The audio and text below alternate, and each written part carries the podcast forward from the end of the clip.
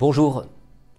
Il y a un sujet qui fait toujours couler beaucoup d'encre euh, chez les psychanalystes et aussi dans les formations en psychanalyse, c'est celui de l'interprétation.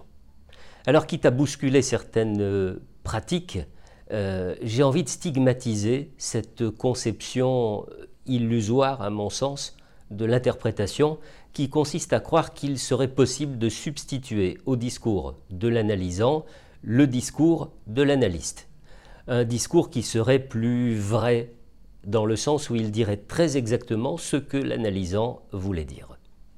Ça, pour moi, c'est de la mécanique. C'est l'histoire que voudrait vous faire euh, gober le, garagiste peu scrupuleux, euh, désireux de euh, remplacer des pièces soi-disant détériorées par des pièces de rechange plus adaptées. C'est la posture du praticien qui a incorporé le socle de la psychopathologie et qui en conserve les connaissances au premier plan de sa pensée, un peu comme, euh, comme une paire de lunettes qui le contraint à voir le monde de l'autre exclusivement selon cette paire de lunettes. Or, si je dis et si je répète très souvent que la psychopathologie c'est la base indispensable à la compréhension du sujet, il ne faut pas qu'elle devienne un moule de béton, ce qui anéantirait la notion de singularité dans l'approche analytique. La psychopatho, c'est comme toute connaissance, comme tout apprentissage, ce que l'on a intégré doit demeurer en, tâche de fond, euh, dans les coulisses de la pensée.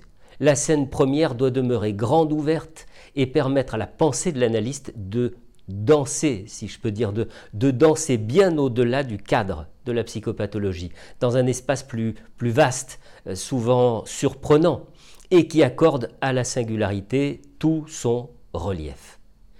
Je dirais presque qu'il est nécessaire d'oublier ce que l'on a appris, se faire suffisamment confiance pour savoir que c'est toujours là, quelque part, euh, pour le cas où l'on en aurait besoin, mais que cela n'a pas à occuper le rôle principal dans la thérapie. Interpréter ne peut pas décemment consister à dévoiler un savoir, un secret auquel l'analysant euh, ne pourrait pas avoir accès tout seul, il ne s'agit pas de laisser croire que l'on disposerait d'une vérité cachée euh, dont on autoriserait l'analysant à s'emparer enfin pour, pour éclairer son symptôme. La tâche de l'analysant est de construire à partir du matériau épars qu'il euh, qu'il exprime, et non pas d'attendre de la part de l'analyste la révélation qui le soulagera.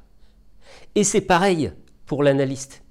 Demeurer ouvert à la parole de l'autre, c'est demeurer ouvert à toutes les constructions possibles, se laisser surprendre, être sensible au choc d'un matériau surgissant, sans sombrer dans la facilité qui consiste à faire coïncider ce matériau avec une case disponible dans le puzzle.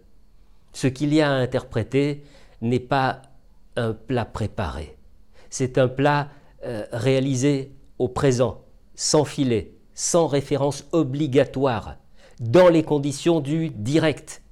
Il s'agit de réagir, non pas en étant ouvert à, n'importe quel sens, mais plutôt comme, euh, comme, disait Lacan en faisant un pas de côté, un, un pas de sens, et à ne pas manquer le rendez-vous qui ne nous est jamais donné à l'avance.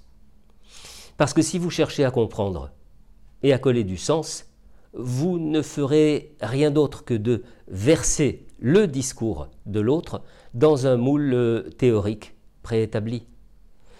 Euh, moins on comprend, mieux on écoute. Alors évidemment, ça peut paraître quelque peu abstrait, je le conçois.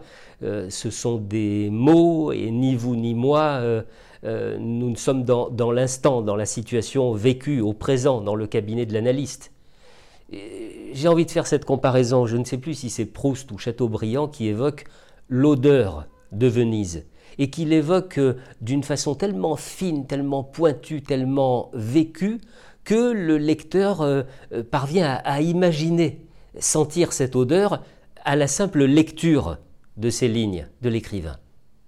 Et pourtant, Pourtant, l'odeur de Venise, la véritable odeur de la Sérénissime, ne peut être perçue que lorsque l'on est pour de vrai à Venise, sur les canaux ou dans les ruelles.